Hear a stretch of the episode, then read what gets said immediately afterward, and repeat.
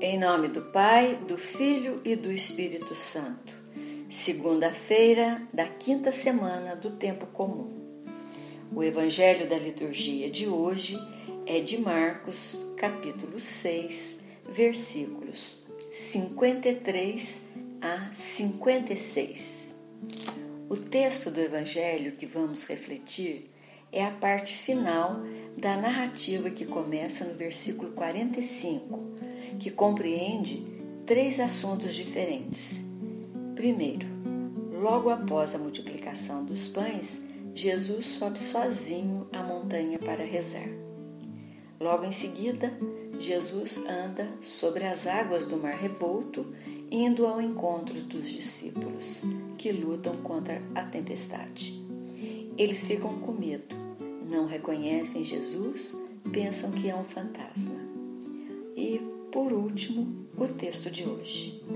Estando em terra firme, Jesus é procurado pelo povo e o cura de todas as enfermidades.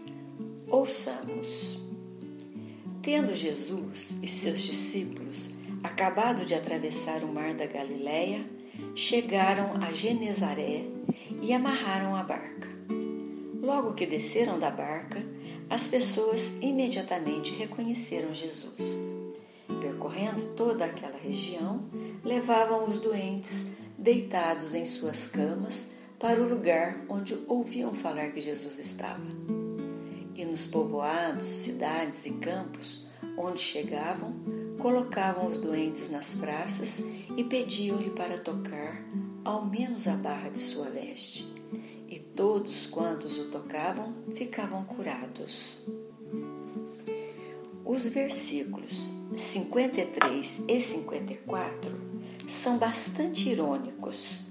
São Marcos diz que assim que Jesus chegou a Genezaré e atracou o barco, as pessoas que estavam lá o reconheceram. Já os discípulos que conviviam com ele todos os dias não o reconheceram. Pensaram que era um fantasma. Este é o risco que corremos. Nós que estamos no mesmo barco com Jesus, que dizemos ser seus seguidores. De repente, não o reconhecemos na pessoa do irmão que sofre, enquanto os que estão fora do barco o reconhecem logo e creem nele. Por isso, é sempre perigoso nos julgarmos os eleitos e nos dispormos a julgar e condenar aqueles que achamos que não são seguidores de Jesus, só porque não participam assiduamente da missa ou de alguma outra atividade da igreja. Estes, às vezes, fazem mais caridade do que aqueles que estão regularmente na igreja. Nos versículos 55 e 56, São Marcos diz que Jesus percorria todas as aldeias, ensinando e curando, e o povo, admirado, o procurava em massa. A razão desse entusiasmo estava, de um lado, a pessoa de Jesus que atraía, e de outro lado estava o abandono do povo por parte das lideranças religiosas e políticas. Nessa região vivia uma população sofrida, constituída na sua maioria de pobres e doentes. E Jesus não só ensinava, como também se deixava tocar por aqueles que eram considerados impuros. E por esta razão eram obrigados a ficar longe de Deus e da sociedade. Segundo a lei judaica, todo aquele que se deixava tocar por uma pessoa impura ficava impura também.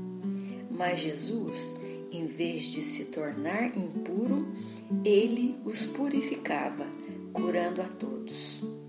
Todo aquele que deixa seu coração ser tocado pelo sofrimento do outro se torna portador da presença de Deus que liberta para sermos tocados por eles, é necessário aprendermos a nos colocar no lugar deles.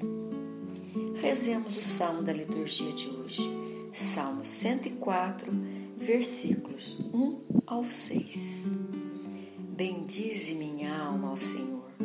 Senhor meu Deus, como és imensamente grande. Estás revestido de majestade e esplendor, envolto em luz como num manto. Estendestes os céus como um pavilhão, constituíste sobre as águas os teus aposentos. Fazes da nuvem o teu carro, caminhas sobre as asas do vento. Fazes dos ventos teus mensageiros e do fogo ardente teus ministros.